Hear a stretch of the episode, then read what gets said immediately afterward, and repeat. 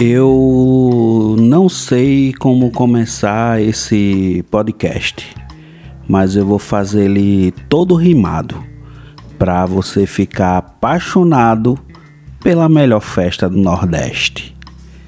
Eu não sei se você está entendendo ou não, mas é a festa que eu amo de paixão. Sim, é aquela que tem som de triângulos, a bomba e acordeão e é claro que eu só posso estar falando é do São João. É a época que eu tenho mais alegria, meus olhos chega fica com brilho, chega até ser covardia com tanta comida de milho. E eu acho que é preferência da maioria. Não sei se vocês estão me acompanhando, mas não é de cuscuz que eu tô falando, que esse eu já como todo dia é de outras comidas que eu me refiro. Canjica, pamonha, manguzá, milho na brasa ou cozido, é coisa que só a bexiga, aqui valorizam tanta espiga que até a cerveja é feita de milho. É bem na época que eu perco medo, porque os hábitos ficam meio estranho, pois é a única vez que eu escuto pau de sebo e ainda não é nem hora de eu tomar banho. E com roupa xadrez eu não entendo não. Acho até uma ousadia. O que o matuto usa no São João, o hipster quer usar todo dia. E o casamento matuto se originou lá da burguesia, no ano de 1800, mas isso tu não sabia. É uma encenação onde a menina engravida, mas o pai faz o casamento obrigado. O noivo foge doido da vida, mas é trazido de volta pelo delegado.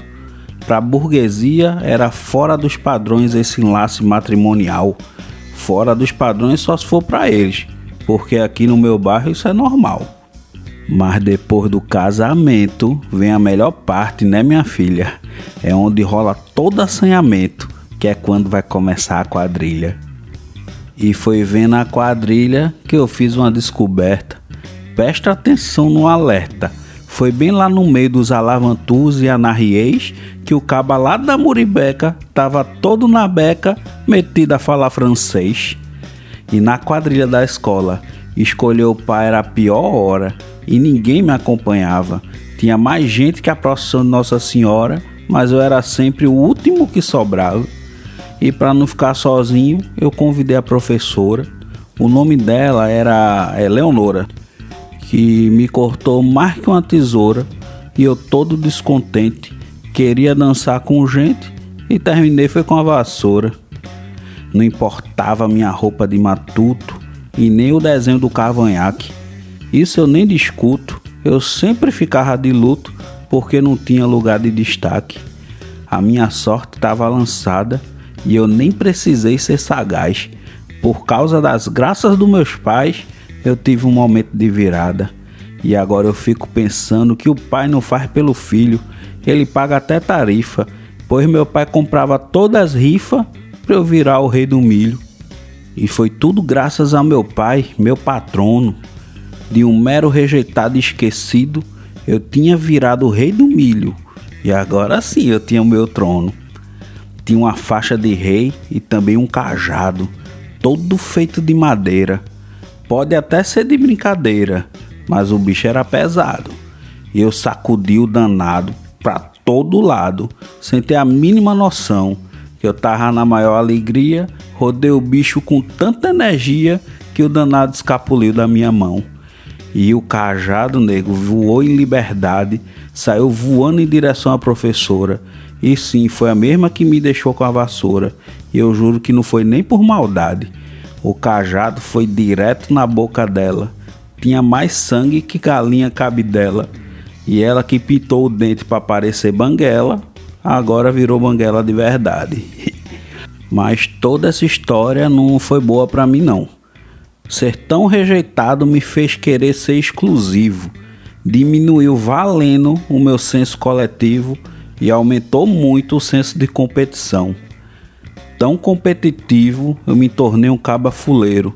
Sempre quero ganhar, mas é certeiro, porque eu invento de disputar até na hora que eu tô no banheiro. É que eu sempre quero ganhar, não importa o que aconteça. Nessa hora que eu vou mijar, eu dou descarga antes de começar, só para terminar antes que a água desça. Eu faço pra valer e me estigo. Esse ano meu terraço vai ficar cheio de bandeirinha, porque meu único objetivo é que fique mais bonito que o da vizinha. Mas agora eu vou deixar de lado essas coisas de competição. Vou tirar logo isso da minha cabeça, porque eu sempre amei São João e nada faz com que eu me esqueça. Como acender a fogueira era a melhor parte do dia. É nessa hora que a minha mãe reclama: quem brinca com fogo faz xixi na cama, mas isso aí eu já fazia. Só devia ser mais restrito se arriscar na brincadeira daquele costume maldito que é queimar as beiras do butico pulando por cima da fogueira. Porque se tu cair em cima da brasa, o perigo é real e ninguém nega. O preço mínimo que tu paga é a perda de umas 10 pregas. É um costume muito adorado, mas fica aqui o alerta de perigo. Só te resta aí o fogo no rabo, porque as pregas tu já tinha perdido. Oxe, soltar bomba era bom demais. E eu que não era nenhum anjinho, pegava umas 10 bombas mais, jogava tudo sem olhar para trás, lá no telhado do vizinho. Eu botava as bombas no badoque, esticava bem forte, atirava e com muita sorte eu estourava toda a luz dos postes. Palito, rodeio, rojão, busca-pé, estrelinha, bicha, traque vulcão. Bomba eu gosto de rodo menos Pedro de Véia, que apesar de gostar da greia, minha mãe já faz isso o ano todo. E esse ano não tem festa, não pode nem acender fogueira, pode até aparecer besteira, mas fumaça não pode mais. É época de doença respiratória, mas já isso passa, ô oh glória! As beatas já estão aí em oratória e logo isso tudo fica para trás. Mas esse ano vai ser diferente por enquanto eu engulo choro, mas ano que vem vai ser quente, porque lá eu brinco tudo em dobro. E por causa disso que eu acredito que não tem nem espaço para conflito. São João é sim meu evento favorito. Para vocês até a próxima e um cheiro no botico.